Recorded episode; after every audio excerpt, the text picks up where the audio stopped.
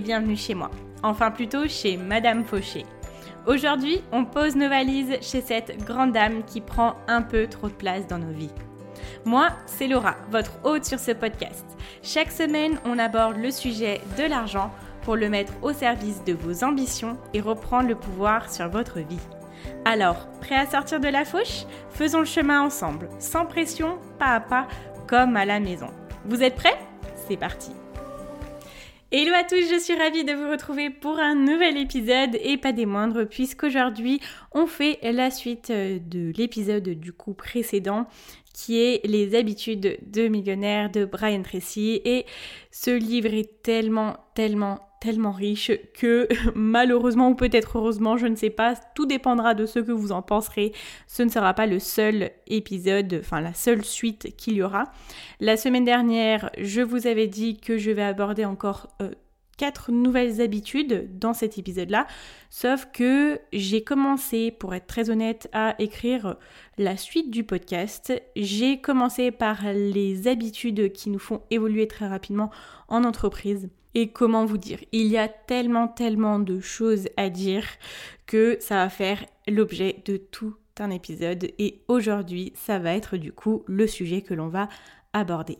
C'est pour ça que j'adore les livres parce que c'est une richesse en termes de volume d'informations incroyable. Et c'est pour ça que, vous voyez, avec le podcast, je suis très très heureuse d'avoir ça pour pouvoir me replonger dans des livres qui ont changé ma vie et carrément en fait, je me rends compte encore plus que ce livre dont je vous parle aujourd'hui et dont je vous ai parlé la semaine dernière a changé ma vie et il continue à la changer parce que en m'y replongeant, je me souviens de nouvelles choses, je me dis ça en fait, je l'ai appliqué dans ma vie, je me souvenais même plus que c'était grâce à ça, mais vraiment ça a changé des choses alors, si vous ne savez pas trop de quoi je parle, si vous êtes arrivé ici par hasard, je vous invite à aller écouter l'épisode 39 qui est le premier épisode de cette série où l'on parle des habitudes de millionnaires que nous partage Brian Tracy. Pour les personnes qui l'ont déjà entendu, vous êtes du coup au bon endroit et ne soyez pas déçus du fait que je vous dise qu'on va aborder qu'une seule habitude.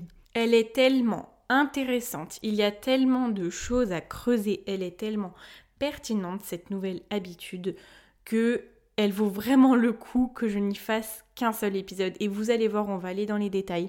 Vous allez avoir des choses concrètes et j'espère vraiment qu'il va vous passer la même chose qu'il m'est arrivé à moi en lisant ces pages. J'étais juste choquée de ce que je découvrais, de ce que je pensais avoir appris. C'est quelque chose que j'ai adopté dans mes deux anciennes expériences professionnelles et je suis convaincue que ça m'a clairement et profondément aidé à me démarquer au milieu de du coup de tous les autres employés. Ça m'a aidé à être sur la même longueur d'onde avec euh, mes managers et ça m'a permis d'avancer rapidement.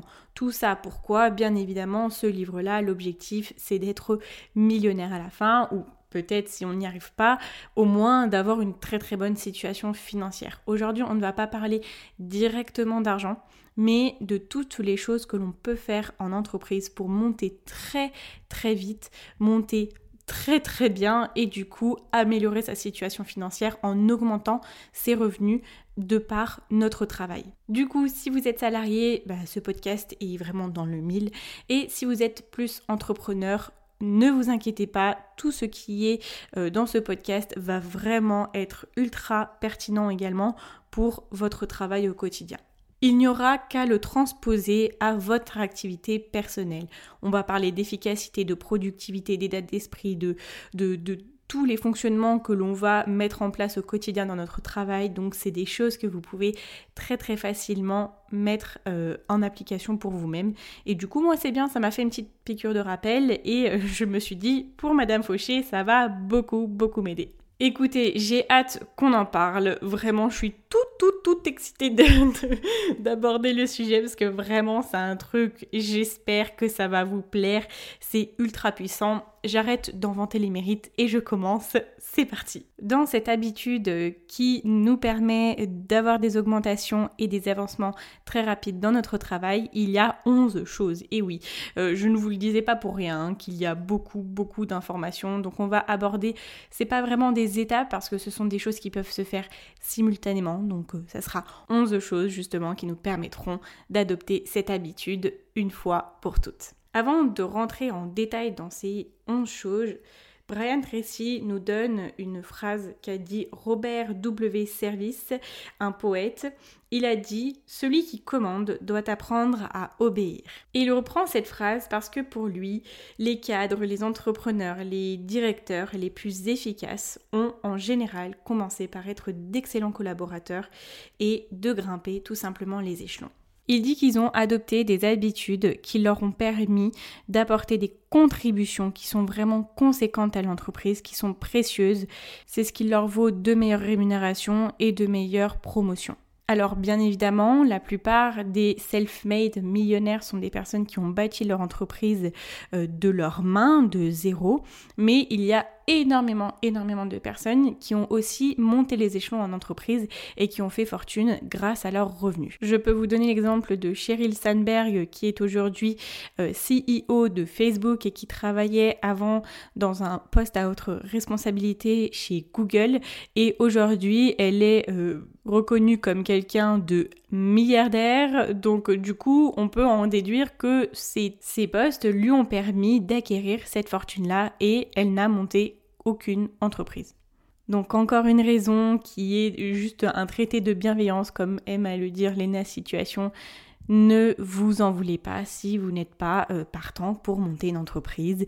Euh, ne vous dites pas que vous n'allez jamais pouvoir être libre financièrement si vous n'êtes pas entrepreneur. Non, il y a d'autres solutions. Montez dans votre poste, évoluer, c'en est une très bonne. Ok, donc on va démarrer dans la première chose qu'il nous dit pour adopter cette habitude. La première chose importante, c'est de vouloir être heureux dans son travail. Donc lui, il nous dit qu'il y a plus de 200 000 catégories d'emplois aux États-Unis. Bon, entre les États-Unis et la France, ce sont deux pays bien différents, bien évidemment, mais on a quand même des systèmes qui sont assez similaires. On est des pays développés, donc on a les mêmes fonctionnements. J'imagine qu'en France, les catégories d'emploi sont plus ou moins égales et que l'on doit prendre l'habitude de réfléchir vraiment à ce que l'on fait ce que l'on veut faire, pardon, et à ne pas accepter le premier emploi venu. si vous m'écoutez depuis le début, euh, vous devez vous dire, Laura, c'était une bonne leçon pour toi. Ça, je vous en parle dans le premier podcast. Ce qu'il nous dit, c'est qu'on a tous la capacité de faire une ou plusieurs choses de façon exceptionnelle. Il y a toujours quelque chose dans lequel on excelle et qu'il faut vraiment reconnaître ce talent-là pour pouvoir trouver le type d'emploi qui nous correspond. Et c'est en étant dans un emploi dans lequel on excelle que l'on évoluera beaucoup plus facilement. Les efforts que l'on va mettre euh, en application chaque jour vont être d'autant plus récompensés que l'on sera très bon dans ce que l'on fait. Ok, deuxième chose, c'est de se concentrer sur notre contribution. Pour Brian Tracy, la clé du succès, c'est d'identifier les quelque chose que l'on fait le plus facilement et pour lesquels on apporte la plus grande contribution à notre entreprise ou à notre organisation. En fait, ce qu'il nous explique, c'est que même dans notre vie en général, donc au travail et de façon plus générale dans notre vie quotidienne, c'est que l'on doit s'organiser de façon à faire le plus grand nombre de choses fait le mieux. C'est utiliser vraiment, vous voyez, nos talents au quotidien pour pouvoir le faire le plus souvent possible. Parce que c'est en utilisant nos talents que l'on obtient de meilleurs résultats. Et en fait, c'est en réfléchissant comme ça que l'on va pouvoir choisir notre emploi de façon beaucoup plus éclairée et que l'on sera heureux au quotidien dans notre travail. Notre temps et notre vie sont bien trop précieux pour mobiliser nos compétences et et ça, notre temps et notre vie, dans quelque chose qui ne nous convient pas ou quelque chose qui n'est pas adapté à notre propre personnalité. Et la troisième chose qui vient un petit peu logiquement à la suite, c'est de préférer les opportunités à la sécurité lorsque l'on choisit son travail. Alors ça peut paraître un petit peu paradoxal, mais vous allez voir que ça fait sens. En fait, ce qu'il dit, c'est qu'il rencontre souvent des personnes qui ont du mal à augmenter leurs revenus. Il fait beaucoup de conférences et à ces, moments-là, en fait, il, il parle, il échange avec le public, les personnes qu'il forme. Et à chaque fois, il leur demande dans quelle activité ils sont. Donc ces personnes-là qui lui disent écoute Brian, je n'arrive pas à augmenter mes revenus malgré tous les efforts que je peux mettre au sein de mon travail. Et du coup, il leur dit vous êtes dans quel domaine, vous êtes dans quelle activité aujourd'hui? Et ce qu'il se rend compte, c'est que bien souvent, la réponse est que ces personnes-là sont dans un domaine d'activité qui est en stagnation ou en déclin. Du coup, il leur répond que c'est bien malheureux, mais qu'il va falloir que cette personne-là fasse un choix qui sera bien évidemment très difficile, mais que pour augmenter ses revenus, il devra trouver un domaine d'activité qui est en croissance et qui lui permettra d'évoluer avec. Il faut être prêt à quitter un emploi, même si ça fait mal, même si c'est déconcertant, même si ça fait peur, qu'il y a des perspectives d'évolution en déclin et que pour faire ça, il faut simplement être honnête avec soi-même. Et c'est pour ça que je vais vous parler de mon expérience personnelle et j'en ai jamais vraiment parlé, je l'ai abordé mais je me suis jamais vraiment étalée dessus. Je vous ai dit dans les précédents podcasts que j'avais essayé de monter une entreprise qui n'avait pas fonctionné. Alors, est-ce que vous êtes prêts pour la mini story time qui vient au milieu de cet épisode? Donc, ce qui s'est passé, c'est que euh, moi j'ai été fille au père en 2017. Je suis partie en Nouvelle-Zélande et j'ai passé un an là-bas, donc c'était une super expérience. Et j'ai toujours été très intéressée par ce domaine-là parce que ça lie voyage à quelque chose que je connais bien. Et j'avais toujours gardé un petit peu en tête euh, que j'aurais bien aimé un jour monter une agence de filles au père parce que je savais qu'il y avait un énorme besoin de suivi et d'adaptation en fait de culture entre la personne qui vient dans la famille et la famille. Moi, ce qui s'est passé, c'est que j'ai passé une super année, mais il y avait tellement de différences culturelles et d'attentes qui étaient différentes d'un côté et de l'autre, qu'il y avait des moments où il y avait une grosse incompréhension, il y avait des déceptions et je voulais apporter un service du coup d'agence au pair, lambda basique, mais avec ce côté où j'accompagnais vraiment les familles et les filles au pair pour qu'ils puissent se comprendre, mais vraiment se comprendre réellement, pas qu'avec les mots, se comprendre en termes de comportement et que cela se passe un petit peu mieux que ce que ça a l'habitude de se passer. Ce n'était pas très français cette dernière phrase, mais je pense que vous avez compris l'essentiel. Donc voilà, l'objectif était de faire tout un accompagnement un petit peu psychologique et une préparation mentale, que ce soit de part de la famille et de la part de la fille au père. Voilà, pour vous expliquer un petit peu le contexte et euh, qu'est-ce qui, pourquoi j'étais poussée à me lancer là-dedans. Donc euh, moi l'année dernière, quand j'ai été licenciée euh, à cause de problèmes économiques dans l'entreprise, l'entreprise en fait c'était un nouveau groupe qui s'était monté, j'étais en train de développer le département commercial euh, en B2B en fait d'entreprise entreprise. Donc j'étais dans une société qui faisait de la formation. Et du coup, tous les employés, mais vraiment tous les employés, on était quatre, euh, ont été licenciés. Donc voilà, il n'y a que les dirigeants qui ont continué à mener l'entreprise. Donc moi, j'ai été licenciée à ce moment-là et j'avais vraiment tout donné. Vous voyez, j'étais à fond, fond, fond. Et je me suis dit, euh, en me donnant un fond, je me retrouve là, pour quelque chose que moi-même je n'ai pas pu contrôler, que même les gérants n'ont pas pu contrôler parce qu'ils ont eu euh, voilà, des problèmes financiers.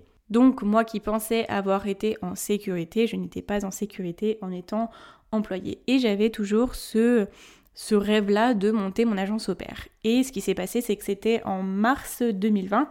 Il y avait le Covid qui est, qui est arrivé et qui nous a mis euh, son bout du nez euh, en dehors de la fenêtre et qui nous a fait coucou, c'est moi. Donc moi, je suis rentrée chez mes parents, j'ai été en confinement, et c'est là que j'ai commencé à réfléchir à ce projet-là. Donc à ce moment-là, on ne savait pas vraiment si ça allait durer dans le temps, donc j'ai quand même décidé de me lancer dans le projet de cette agence opère. Je me suis dit aujourd'hui, je vais commencer à travailler pour mes projets parce que je sais que je peux me donner à fond et que si le jour où ça marchera pas, ça sera uniquement de ma faute et ça sera pas la faute de euh, problèmes comptables ou problèmes financiers de quelqu'un qui je ne sais pas où et qui a mal géré le truc. Même si j'avais ce côté de me dire bon ben les voyages c'est un petit peu compliqué, euh, je me suis dit, dans tous les cas, ça va pas durer tout le temps. Il y a toujours un besoin. C'est des familles qui ont besoin de filles au père pour garder leurs enfants. Je me suis dit que j'allais me lancer.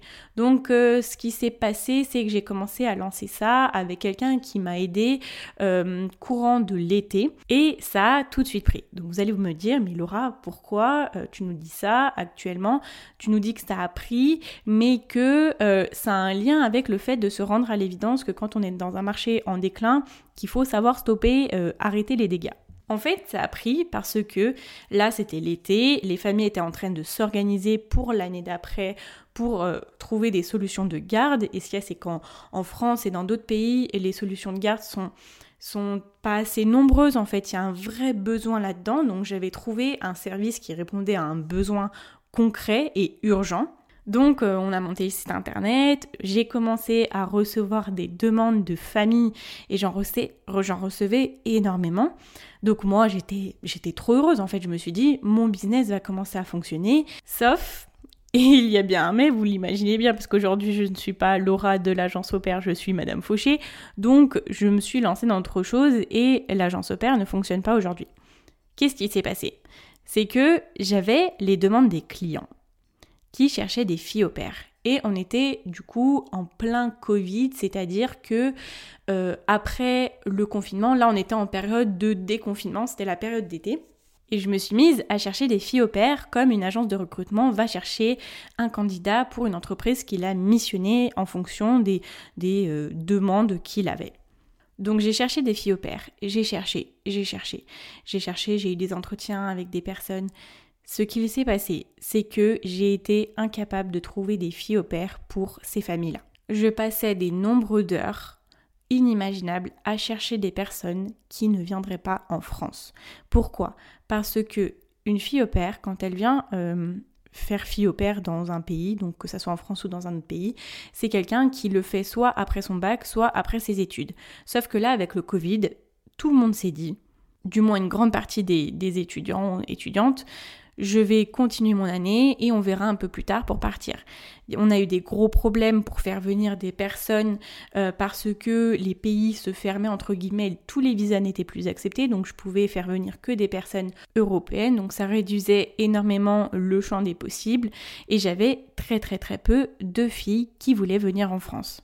Donc, à un moment donné, j'ai dû me rendre à l'évidence que j'étais en fait en train de grappiller des miettes dans un marché qui était en déclin, mais dans un marché où j'avais les clients, mais j'avais pas le produit. Le produit, c'était les filles au père. Et euh, vous l'imaginez que ça a dû être quelque chose de très très frustrant parce que quand on a des clients et qu'on peut pas leur fournir le service ou le produit, c'est très très frustrant. Voilà, je le répète encore une fois, mais voilà, c'est un peu. On se dit, j'arrive à vendre, je sais que je peux vendre, je sais que je peux fournir le service, mais voilà, j'ai pas de filles au père. Donc à un moment donné, je me suis dit, Laura, t'es en train de... Vous voyez, imaginez Madame Fauché en train, dans le monde des filles au père, au sol, en train de ramper pour grappiller le moindre truc. Je rampais, j'essayais d'avancer dans quelque chose qui ne fonctionnerait pas. Et donc j'ai très simplement décidé d'arrêter les frais parce que que ça soit les frais en termes de temps ou les frais en termes financiers parce que du coup on avait créé un site internet, on avait fait plein de choses, mais euh, voilà, ça ne fonctionnait pas et on était en train de perdre notre temps. Déjà que monter une entreprise c'est suffisamment difficile d'arriver dans un domaine qu'on connaît parce que c'est le monde des filles au père, c'est quelque chose que je connaissais, mais je le connaissais de l'autre côté de la barrière. Alors que là, il y avait beaucoup de choses à apprendre, j'avais l'énergie pour, sauf que quand on est, on essaie de gravir une montagne qui glisse, glisse, glisse, qui nous ramène en arrière à chaque fois, bah on prend une autre montagne qui va beaucoup mieux en fait, qui fonctionne beaucoup plus facilement. Ouh là là, là les métaphores que je vous donne, elles sont juste incroyables. Donc voilà, tout ça pour vous dire que j'ai dû me rendre à l'évidence, c'était mon, c'était un petit peu mon bébé, vous voyez, parce que euh, j'avais toujours rêvé d'être fille au père. C'était la première fois vraiment que je me lançais dans une entreprise en tant qu'entrepreneuse. J'affrontais mes peurs, mais tous les jours, vous n'avez pas idée, tous les jours, je faisais des choses que je, n'avais pas idée le matin même de ce que l'on allait devoir effectuer dans la journée. Chaque jour j'apprenais, j'étais angoissée comme jamais. Premier client, j'ai pleuré, j'étais au téléphone avec ma mère, j'étais tellement heureuse, j'ai pleuré de, de joie en fait. Mais j'ai dû me rendre à l'évidence que ça n'allait pas être le projet qui allait m'emmener vers euh, cette, cette aventure euh, d'entreprise et qu'il fallait que je stoppe tout pour pouvoir consacrer mon temps à quelque chose qui était dans un marché qui fonctionne beaucoup mieux et qui est en meilleure santé en fait. Voilà, l'exemple le plus long du monde, mais comme quoi, des fois on peut avoir un petit peu des œillères parce qu'on suit des choses qu'on pense pouvoir être intéressantes et parfois aussi, au fond de nous, on sait très bien qu'il y a des choses qui font qu'ils ne fonctionneront pas. Peut-être que moi, cette agence opère, ça sera quelque chose que je montrerai dans quelques années où je sais que j'en suis capable aujourd'hui. Je sais que je suis capable de trouver des clients.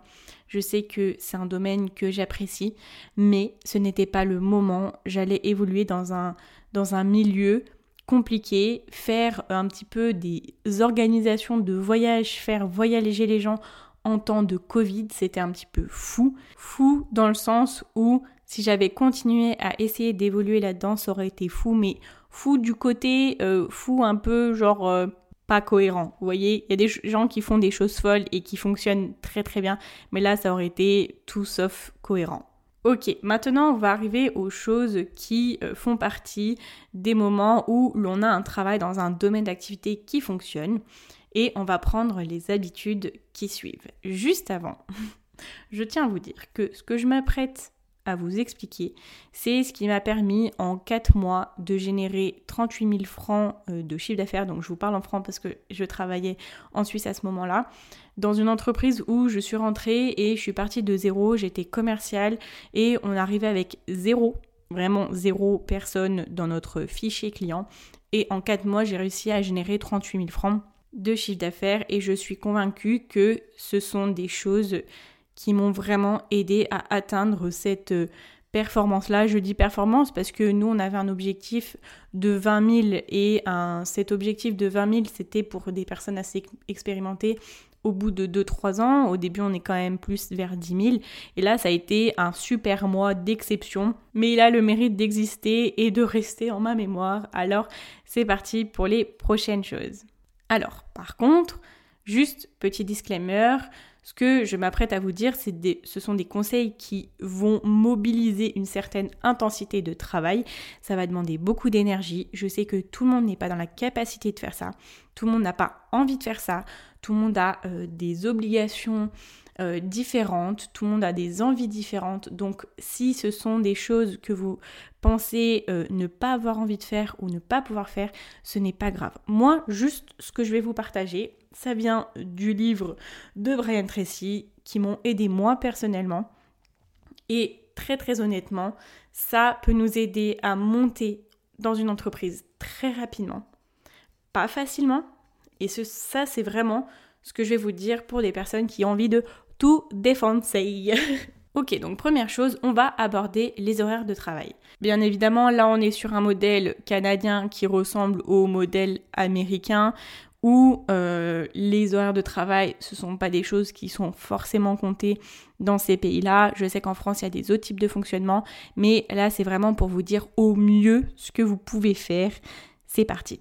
Alors, ce qu'il nous dit, c'est que les horaires de travail ne concernent que l'employé lambda pas nous. Nous, en tant que personnes qui ont envie de tout défoncer en quelques années dans l'entreprise. Ce qu'il nous dit, c'est que si notre journée de travail débute à 8h30, on doit être au travail sur euh, le point de travailler à 8h. Et que l'on doit faire en sorte de travailler sans interruption toute la journée. Enfin, je veux dire, évidemment, on, on compte les pauses déjeuner, mais quand on est au travail, on travaille sans interruption. Il dit même que si notre journée se termine à, 17h, que l'on doit travailler jusqu'à 17h30, voire 18h, et que le simple fait de commencer plus tôt et de travailler plus dur, de rester plus tard, va nous augmenter notre productivité entre 50 à 100%.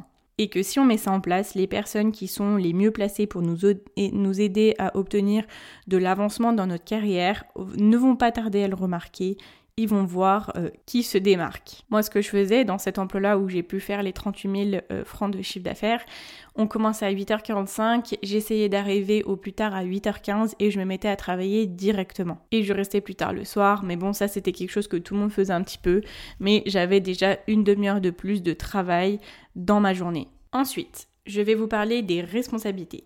Ce qu'il nous dit, c'est que dès que l'on commence à maîtriser parfaitement notre travail, donc euh, au bout de quelques semaines, au bout de quelques mois, on va voir notre chef et on lui dit j'aimerais avoir plus de responsabilités. Voilà, on leur dit qu'on aime beaucoup notre travail et qu'on aimerait apporter une plus grande contribution à l'entreprise, qu'on ne demande pas plus d'argent, mais qu'on demande plus de responsabilités. Prochaine chose qui est de prendre des initiatives et de faire le travail rapidement. Et pour ça, je vais vous raconter euh, l'histoire de Brian Tracy, euh, qui est très très intéressante dans son, évolution en termes de carrière. À un moment donné, il a commencé à travailler pour une entreprise qui comptait environ 200 employés. Donc à ce moment-là, il était vraiment la dernière roue du carrosse, il avait vraiment les tâches un petit peu les plus ingrates, vous voyez. Il n'avait pas de responsabilité, il n'était pas grand-chose en termes euh, d'apport de valeur ajoutée. Il était un petit peu frustré au début parce que pendant deux semaines, on lui donnait des petites tâches qui ne servaient pas à grand-chose. Donc au bout de deux semaines, il allait voir son patron, le président de l'entreprise, et il lui a dit qu'il avait terminé son travail et qu'il voulait davantage de responsabilités. Donc ce qu'il nous a dit juste avant. Il lui a dit je veux être davantage occupé, je veux être plus actif, j'aime travailler et je m'ennuie actuellement. Et à ce moment-là, son patron a un petit peu réfléchi, il a souri, il a hoché la tête et il lui a dit Je vais y réfléchir, on en reparlera un petit peu plus tard. Et ce qu'il dit, c'est pas qu'il l'a un petit peu harcelé, mais qu'à chaque fois qu'il le croisait, il lui disait Oui, bonjour, euh, vous savez bien, j'aimerais avoir plus de responsabilités, souvenez-vous, euh, j'aimerais avoir plus de travail. Pour lui, il était vraiment en campagne pour avoir plus de responsabilités, et au bout de deux semaines, son patron lui a demandé s'il pouvait s'occuper de quelque chose pour lui qui n'était pas forcément dans les attributions de son emploi, mais il l'a fait. Il l'a fait très vite et il l'a fait très bien. Et c'est à ce moment-là qu'il a commencé à adopter une habitude qui était très intéressante et qui lui a changé la vie au niveau du travail. C'était de faire toujours le travail très vite et très bien. Il travaillait jusque tard dans la société, il emmenait du travail pendant les week-ends et il le rendait le lundi matin à son patron. Et son patron a commencé à lui redemander d'autres travaux. Et lui, il faisait toujours la même chose. Il lui rendait vite et bien. Et il a commencé à avoir de plus en plus de responsabilités. Il a même commencé à regarder quelles tâches euh, prenaient le plus de temps à son patron et, sans rien dire, il a commencé à les faire. Et résultat, elles étaient déjà faites alors que son patron n'en avait pas encore même besoin. Il s'occupait de tout, il répondait aux courriers, il s'occupait des problèmes de service client, il allait voir les clients, il, il recherchait des informations. Vraiment, il essayait de tout faire pour lui gagner du temps. Et un jour, sa chance est venue il dit qu'un projet qui était quand même assez intéressant euh, s'est présenté à son patron et que son patron a pensé à lui, bien évidemment parce qu'il était toujours là pour l'aider, et lui a demandé si ce projet l'intéressait. Il s'est intéressé au projet, il l'a fait vite et il l'a fait bien. Et ça, ça, a commencé comme ça, il a eu de plus en plus de projets. Et au bout d'un an, il chapeautait trois départements de l'entreprise, il avait le deuxième plus grand bureau du bâtiment et 23 personnes sous ses ordres.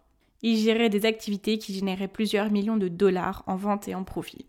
Et ce qu'il explique, c'est que avec euh, ses habitudes qu'il avait prises, il a acquis la réputation d'être euh, le mec à tout faire dans l'entreprise, celui qui faisait toujours les choses le plus vite et le mieux. Et il s'est démarqué vraiment euh, énormément autour de toutes les autres personnes au milieu desquelles il évoluait. Et bien évidemment, sa rémunération a doublé, elle a triplé. Il recevait des primes et des primes de rendement. Il a commencé vraiment à gagner beaucoup d'argent. Et puis, pour vous en rajouter une couche, il dit que un peu plus tard, il a été embauché par le président d'une autre grande entreprise pour le triple que ce qu'il gagnait à ce moment-là. Donc la leçon qu'on peut en tirer, c'est de demander plus des responsabilités, d'être vraiment la personne à tout faire, qu'on puisse compter sur nous, de faire les choses vite et rapidement. Ok, on arrive à la septième chose qui est de ne pas perdre de temps. Alors, on va voir deux choses dans le fait de ne pas perdre de temps. Et, ce sont des choses vraiment que moi, quand je les ai lues, je me suis dit, ouais, c'est vrai. en fait, euh, ce qui nous explique, c'est que selon Robert Half International, donc c'est une entreprise de conseil en ressources humaines, pour eux, l'employé moyen ne travaille que pendant 50% de son temps de présence. Donc, euh, ne le prenons pas mal, mais quand ils expliquent un petit peu les choses, c'est vrai qu'on peut comprendre pourquoi on arrive à ce chiffre-là. Ils disent que les 50% de notre présence dans lesquels on ne travaille pas, ils sont un petit peu gaspillés entre les conversations avec les autres collègues de travail, euh, la consultation de notre boîte mail, certaines arrivées en retard, quelques pauses café, euh, des départs en vacances, etc. Quand on est interrompu pour répondre ou passer des coups de téléphone, quand on lit le journal ou les news, quand on est sur internet, quand on gère des problèmes personnels. Donc vraiment, ne le prenons pas mal, mais euh, c'est vrai que quand on voit des fois, quand on pense un petit peu à notre expérience, il y a des jours où on peut être ultra productif et puis il y a des jours, c'est vrai que moi je l'ai vécu, hein, donc je vais parler pour moi. Il y a des jours où on va faire un petit peu acte de présence. Quand euh, je travaillais dans une agence de communication, alors déjà que j'étais plus du tout en accord avec les valeurs de l'entreprise, mais alors la moitié du temps, moi, c'était euh, de l'acte de présence et j'ai pas honte de le dire. J'étais là, euh, j'étais juste en train de ramper, pareil, toujours Madame Fauché qui rampe pour arriver à la fin de sa journée, vous voyez. Et peu importe le domaine dans lequel vous êtes, je vous invite à essayer de de voir ces moments-là quand on n'est pas forcément productif. Bien évidemment, je ne pense pas qu'ils disent qu'on doit être des robots, mais que c'est vrai que ça nous aidera beaucoup plus dans notre évolution d'être pleinement au travail au moment où on y est, du moment où on entre et jusqu'au moment où on sort. Et puis, cette autre chose-là qui est d'autant plus intéressante, qui est révélée du coup selon euh, cette étude de euh, cette entreprise de conseil. Ils disent que lorsque l'employé moyen travaille réellement, il va effectuer en priorité des tâches qu'il trouve plus amusantes et plus faciles plutôt que celles qui sont difficiles et les plus importantes.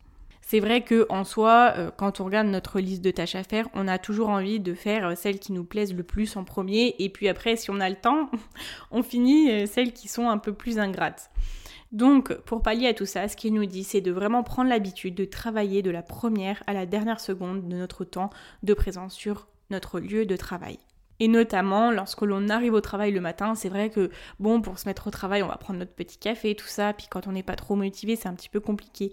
Et ce qu'il nous dit, c'est de prendre l'habitude de, dès qu'on arrive sur notre lieu de travail, de se mettre à travailler directement. Si quelqu'un veut discuter avec nous, il faut lui dire, oh, je serais heureuse d'en parler, mais on en parlera tout à l'heure. Là, j'ai vraiment un truc important à faire. Parce que c'est vrai que c'est difficile euh, pour l'avoir testé de d'essayer de passer au-dessus des discussions parce qu'on n'a pas envie de paraître désagréable, on n'a pas envie de paraître froid. Et puis si c'est des personnes avec qui on a l'habitude de parler, si c'est même des amis, euh, les gens vont se dire mais euh, il lui arrive quoi aujourd'hui? Pourquoi il discute pas avec moi? Faut essayer de passer un peu en soum soum et de commencer à adopter ces habitudes-là progressivement sans paraître méchant, sans paraître froid, juste de dire ah oui, ok, et juste, juste faire une technique où on, regarde notre, notre travail en fait et on regarde pas forcément la personne. Comme ça elle va vraiment se rendre compte qu'on est sur quelque chose. Ou alors on peut lui dire ah oui d'accord on peut en parler tout à l'heure parce que là faut vraiment que je finisse ça et puis les gens ils vont pas nous dire non bah non non arrête de travailler donc dans tous les cas il y aura pas forcément de problème. Mais c'est vrai que en entendant ces lignes là je comprends que certaines personnes puissent se dire ouais ça va être compliqué parce que si j'ai l'habitude de discuter avec certaines personnes pendant la journée, ils risquent de mal le prendre. Allons-y progressivement et euh, soyons toujours des personnes sympathiques quand même. Ok, prochaine chose qui est dans la même logique que la précédente et encore la précédente. Vous voyez, c'est pour ça que ce ne sont pas des étapes, ce sont des choses qui se font en parallèle, en simultané. Et du coup, maintenant, on aborde le sujet d'être un travailleur acharné. Ce qu'il nous dit, c'est d'imaginer qu'une entreprise de consulting en gestion vienne dans l'entreprise pour faire un audit, par exemple, dans un an. Donc, dans un an, vous avez quelqu'un qui vient analyser tout ce qui se passe dans l'entreprise. Et qu'à ce moment-là, cette entreprise-là demande à tous les employés de classer les autres membres euh, du personnel en commençant par celui qui travaille le plus dur et en terminant par celui qui travaille le moins. Imaginez que votre objectif à vous, ça soit d'être la première personne notée par tous les autres employés. Imaginez que vous serez à la fin des résultats la personne en numéro 1, celle qui a la couronne du roi. Pas du roi, allez on va dire la médaille d'or et la coupe, c'est mieux. Et donc l'objectif, ça sera chaque jour d'être cette personne-là que l'on mettra sur le podium de numéro 1. Comment être aussi un travailleur acharné C'est d'imaginer que l'on est surveillé par des caméras dans l'entreprise et de se dire si quelqu'un regarde euh, les caméras, qu'est-ce qu'il va voir de moi? Ce que Brian Tracy dit, c'est que dans toutes les études qui ont été faites sur ceux qui ont réussi, donc des athlètes, des cadres, des entrepreneurs, des personnes qui se sont fait tout seuls, des milliardaires, que ce soit dans tous les secteurs, l'habitude qu'ils avaient le plus en commun, c'était de travailler beaucoup plus longtemps beaucoup plus dur que leurs autres collègues de travail. C'est pour ça que ce que je vous dis, ça peut paraître hardcore. Et moi, c'est vrai que quand j'ai lu ça, je me suis dit oui, c'est un peu hardcore parce que euh, me dire toujours à demander des nouvelles tâches, machin, de toujours être en, en mouvement, c'est compliqué et pas forcément que compliqué, mais ça va demander beaucoup d'énergie.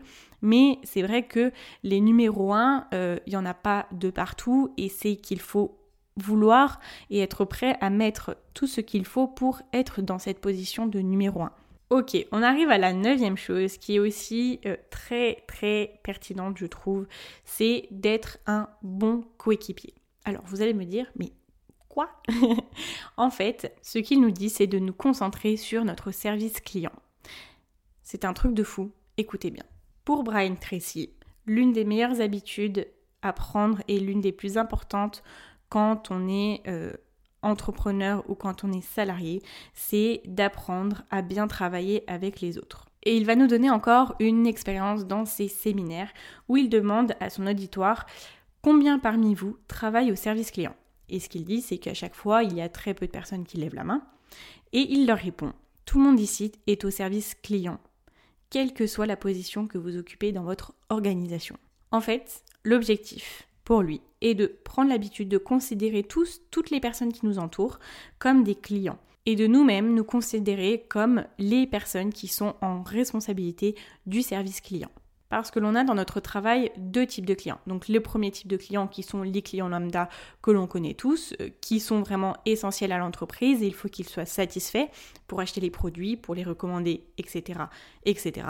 Mais il y a aussi un autre groupe de clients qui sont vos patrons vos collègues de travail et vos subordonnés. Pourquoi? Parce que de la même façon que votre réussite professionnelle et la réussite de l'entreprise dépendent des vrais clients qui vont acheter le produit ou le service, vous dépendez de ces personnes que je vous ai citées précédemment et ces personnes-là dépendent également de vous. Ce sont vos clients internes, enfin nos clients internes, et plus on sera productif et précieux pour ces clients internes-là, plus on sera agréable avec eux, mieux ça sera pour notre développement. Et donc, notre meilleur client, qui est notre patron. Alors, pourquoi notre meilleur client, c'est notre patron?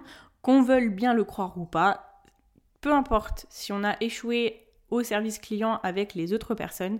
Si on a réussi à avoir un super service client auprès de notre patron, dans tous les cas, on sera en sécurité dans notre entreprise. Et c'est là qu'il nous donne un exercice que, sans mentir, je l'ai fait dans mes deux précédentes entreprises et ça a été très très apprécié, ça m'a beaucoup, aidé. Pardon. Alors voici cet exercice qu'il nous donne. Vous allez faire une liste de toutes les tâches pour lesquelles vous pensez avoir été embauché. Vous allez aller voir votre patron, vous allez lui demander qu'il priorise les tâches qui sont sur cette liste-là en termes de plus importantes et moins importantes. Alors, moi, les réactions que j'ai eues, c'était qu'ils ont beaucoup aimé l'implication que j'avais à ce moment-là. Donc, vous en ressortirez, du coup, avec une priorisation des tâches les plus importantes avec les tâches les moins importantes. C'est-à-dire que maintenant, au lieu de faire les tâches les moins importantes et les plus amusantes, dans tous les cas, vous allez savoir laquelle est la numéro 1 et laquelle satisfera le plus votre patron lorsqu'elle sera effectuée. Et dès que vous avez une nouvelle tâche, demandez le degré de priorité de celle-ci. Et vous verrez que vous aurez toujours une vision claire de ce dont votre patron a besoin pour être satisfait de vous. Et lui, il aura aussi la vision claire que vous, vous êtes là pour satisfaire pleinement ce qu'il attend de vous. Vraiment, je vous invite à le faire, que vous soyez en poste depuis peu de temps ou depuis beaucoup de temps. Vraiment, faites cette liste-là de tâches et allez voir votre patron.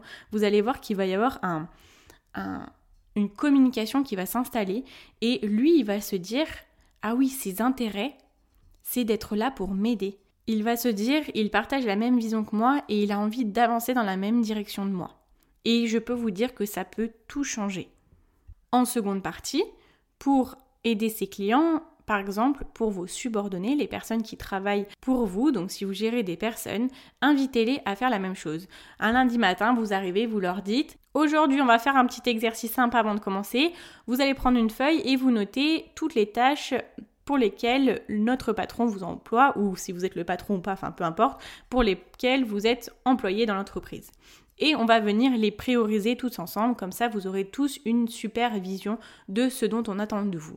Vous pouvez le faire, enfin bon, je vais pas vous apprendre votre métier de manager, mais voilà, vous savez à quel moment sera le plus opportun euh, de mettre ça en place et vous allez voir que ça va mettre beaucoup de clarté dans le travail de tout le monde. Je l'ai fait moi surtout quand je suis rentrée dans la, dernière entreprise pardon, où je devais monter euh, tout un département, il y avait énormément de choses à faire. Donc c'est là qu'on a priorisé pour se dire quelles sont les tâches les plus urgentes, quelles sont celles qui sont les plus importantes, quelles sont celles qu'il faudra que je fasse un peu plus tard mais qui sont tout autant importantes.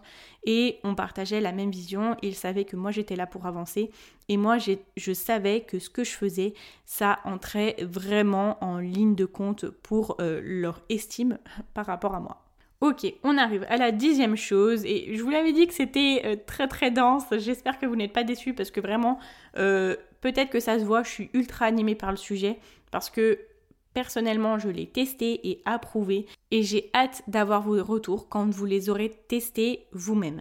Donc, euh, dixième chose, c'est être positif et de bonne humeur. Là, il nous pousse vraiment à être la meilleure personne avec nos clients, donc que ce soit nos clients réels et nos clients internes, et juste d'être quelqu'un d'agréable et de toujours voir le bon côté des choses.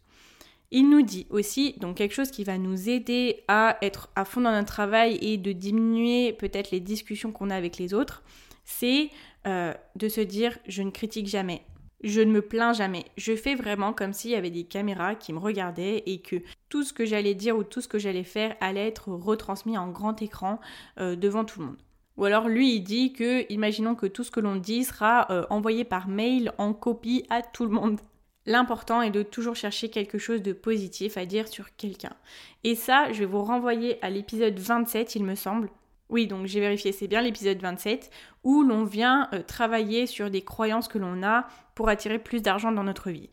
Clairement, l'exercice que je vous donne à ce moment-là pour transformer vos croyances, moi, c'est un exercice que j'ai fait parce que avant, j'étais quelqu'un qui voyait euh, rapidement ce qui n'allait pas me plaire chez les gens. Et j'ai transformé ces croyances-là en essayant de voir, enfin pas en essayant, mais en voyant ce qui me plaira chez les gens directement. Aujourd'hui, j'ai transformé mes croyances pour directement voir le positif chez les gens avant de voir le négatif. Ça ne me rend pas quelqu'un de naïf, ça me rend quelqu'un de plus tolérant, de plus ouvert, de plus optimiste. Et bien évidemment, euh, l'objectif n'est pas de se faire avoir par tout le monde. Au bout d'un moment, euh, bien évidemment, quand il y a des défauts, ils sont là et on ne peut pas euh, se créer des lunettes occultes pour ne pas les voir. Bien évidemment, après, ça ressort. Mais l'objectif, c'est vraiment de voir le positif. Et puis, qu'on se le dise, on ne peut pas être ami avec tout le monde en entreprise. Donc, si on se forge nous-mêmes à voir le positif chez une personne et qu'on va pas forcément creuser, on essaiera du coup de moins voir ce qui nous dérange. Ok, on arrive sur la dernière chose qui est, euh, en fait, ce sont des extraits que je vous ai donnés de deux personnes et cette partie-là, je l'ai nommée les clés de la réussite. Alors, première chose, je vais vous parler du PDG de Intel. Alors, dans une interview qui a été faite pour le magazine Fortune. L'ancien PDG historique de Intel, du coup, a été interviewé à ce moment-là. Et on lui a demandé pour lui quels étaient les changements qui ont été les plus importants au cours de ces dernières années pour lui dans le monde du travail. Ce qu'il a répondu, c'est que aujourd'hui, chaque personne est l'architecte de sa propre carrière. Chaque personne doit comprendre qu'il est à 100% responsable de tout ce qui lui arrive, surtout au niveau de ses habitudes de travail, de sa formation et de son avancement et que maintenant plus personne ne peut espérer que son entreprise s'occupe de lui pendant toute sa carrière. Et que pour lui, la chose à faire pour pouvoir vraiment évoluer, c'est d'apprendre et d'essayer de se projeter pour dans 3 ou 5 ans par exemple et de se demander quelles seront les prochaines compétences dont j'aurai besoin, quelles seront les tendances dans mon secteur, quelles sont les compétences des individus les mieux rémunérés de mon secteur aujourd'hui. Et là, l'objectif est de se mettre en route pour acquérir toutes ces nouvelles compétences. Et ça me fait penser à ce que, alors c'est une phrase que j'ai entendue chez Maxime Victor, qui est un entrepreneur au Canada, qui est juste incroyable. Si vous voulez aller voir ses vidéos sur YouTube, c'est juste une pépite ce monsieur. Je l'adore. Et ce qu'il a dit, c'est que la seule constante, c'est le changement. Donc la seule chose qui ne change pas dans le monde, c'est le changement tout change et si on reste à notre place, on recule. Et que quand on veut maîtriser un marché, quand on veut être la meilleure personne de notre domaine, on est forcément celle qui en apprend le plus. Et puis dans cette partie sur les clés de la réussite, je voulais vous partager aussi ce qu'il donne euh, sur les paroles de Peter Drucker, qui est un ancien auteur et un gourou du management. Il a dit La seule compétence qui sera importante dans ce prochain siècle, c'est d'acquérir de nouvelles compétences tout le reste deviendra à terme obsolète. Et vous voyez qu'il y a énormément de personnes qui le disent et pas des moindres, ce sont des personnes quand même qui ont une certaine expérience, ont une certaine connaissance euh, du monde professionnel. Donc les amis, apprenons, apprenons et essayons d'évoluer. Pour terminer sur cette habitude et pour résumer un petit peu toutes les choses qu'il y a à faire pour pouvoir avoir des augmentations et évoluer rapidement en entreprise, alors ces petits exercices-là, c'est première chose, déterminer ce qu'est votre talent, quel est votre domaine d'expertise et dans quel domaine vous allez vous épanouir le plus possible. Et l'objectif est de trouver un emploi dans lequel on fera le meilleur usage de ses capacités et de ses compétences. Prochain exercice est de prendre l'habitude de demander constamment de nouvelles responsabilités, d'agir vite, de les faire donc rapidement et de les faire très bien. De faire toutes ces tâches au mieux parce que c'est notre client que l'on doit satisfaire, qu'il soit externe ou interne. Prochain exercice, c'est de prendre l'habitude de travailler pleinement pendant tout le temps de travail que l'on a alloué. Si on veut vraiment être cette personne numéro 1 au top du podium, commençons plus tôt et terminons plus tard pour pouvoir augmenter notre productivité de 50 à 100%. Et dernier exercice, c'est de prendre l'habitude de bien travailler avec les autres, juste d'être une personne bien et que ça se voit. Voilà, je vous l'avais dit que c'était dense, que c'était intense et qu'il y avait de la matière, il y avait des choses euh, qui nous allaient nous faire réfléchir en fait. Je suis ravie de vous avoir partagé tout ça, euh, même si on ne peut pas tout faire, même si euh, voilà, on peut pas être des robots forcément, mais on a quand même de sacrées pistes de réflexion, on a quand même de sacrées idées et dans tous les cas, on se dit peut-être que l'on peut faire un peu plus pour s'améliorer, pour avancer plus vite. Et voilà, vous n'avez que les clés maintenant. Si vous dites dans 3-5 ans, je veux gérer le département, je veux gérer l'entreprise, vous n'avez plus qu'à. Bien évidemment, les efforts vont être considérables et vraiment bravo à vous si vous lancez là-dedans. Mais vous pouvez le faire, tout le monde peut le faire. On peut se démarquer, on peut faire d'autres choses. C'est difficile de sortir de la foule, ça c'est sûr. C'est difficile personnellement et je ne vous dis pas que ça ne sera pas difficile venant des autres. Je vous le dis personnellement parce que euh, dans l'avant-dernière entreprise où j'étais, il y avait beaucoup beaucoup de personnes qui se plaignaient euh, de, de l'entreprise, du fonctionnement. Et moi, j'étais la personne la plus positive. Et du coup, j'étais un petit peu exclue de certaines conversations. Euh, c'était des personnes qui voulaient partir et moi, j'étais juste là-bas parce que je voulais apprendre parce que je voulais évoluer et c'est comme ça que j'ai fait un chiffre d'affaires de 38 000 francs en 4 mois quand ces autres personnes-là étaient parties. Elles étaient peut-être parties pour de meilleurs horizons, mais en tout cas, je peux vous dire que c'est là à cet endroit-là où j'ai le plus appris dans le domaine commercial. Je n'étais pas très bien payée, mais grâce à ces chiffres-là, j'ai eu de très bonnes payes parce que j'avais des commissions, j'avais un fixe très bas. Alors c'est pour ça que tout le monde se plaignait. Mais moi en fait, vous voulez que je vous dise jusqu'où elle est ma réflexion? J'avais un tout petit fixe. Je me suis dit, pour le travail en Suisse, je vais être peu payée. Et pour pouvoir avoir une vraie paye suisse, il faut que je fasse des chiffres énormes.